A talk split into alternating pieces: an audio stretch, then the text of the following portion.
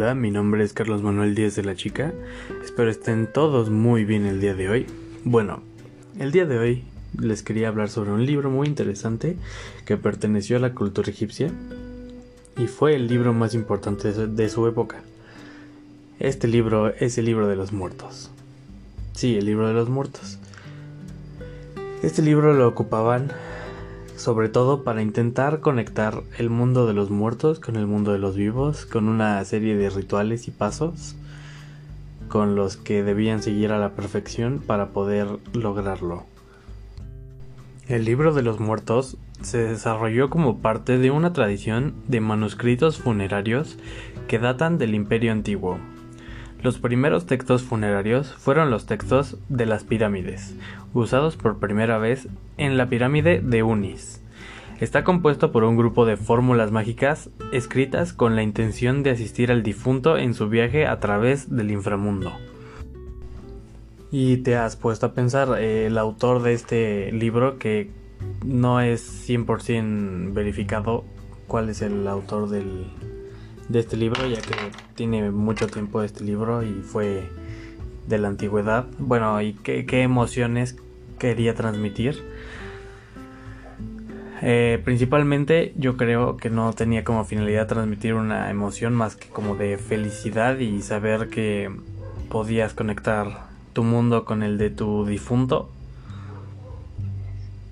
y para servía más que nada como un registro funerario de los difuntos e intentar como no olvidarlo. Al indagar sobre esto, a mí, por ejemplo, me causó un poco de interrogancia e interés. Son las emociones que me transmitieron a mí. Este libro yo creo es muy interesante para gente que le gusten las cosas místicas sobre otras culturas, sobre el inframundo, sobre cómo, conectar la vida del, del, ser vivo al mundo de los muertos. Este libro está más bien dedicado para ese tipo de gente que es un poco que le gusta mucho el vida, la vida mística, lo que pasa después de la muerte o qué, cómo podrían conectarlo y no olvidar a sus seres queridos. Realizando ciertos movimientos y ciertos rituales para poder conectar con ellos. Es un tema muy interesante, yo creo el, el, autor lo que quería transmitir con este libro era de alguna manera que poder transmitir el, tu mundo con el mundo de los muertos y tener que ser muy interesante y que a la gente le guste muchísimo eso. A este libro también se le conocía como una guía para el más allá.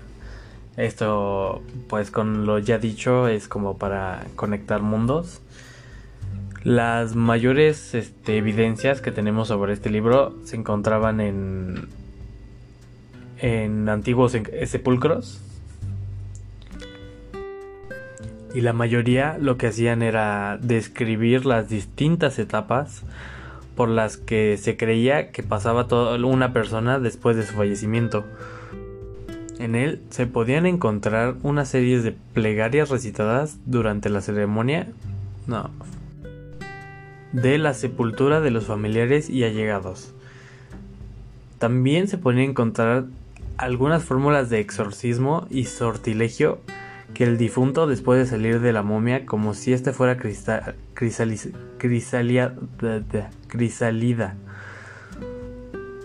Debía pronunciar entre el más allá, superar diversos obstáculos que le salen al paso o responder a guardianes de las puertas que debía atravesar.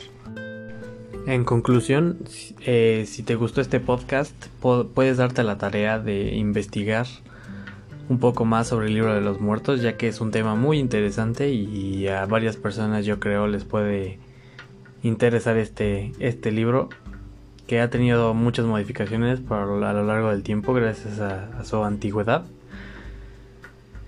Y eso es todo. Muchas gracias compañeros y amigos que escuchan esto. Bye.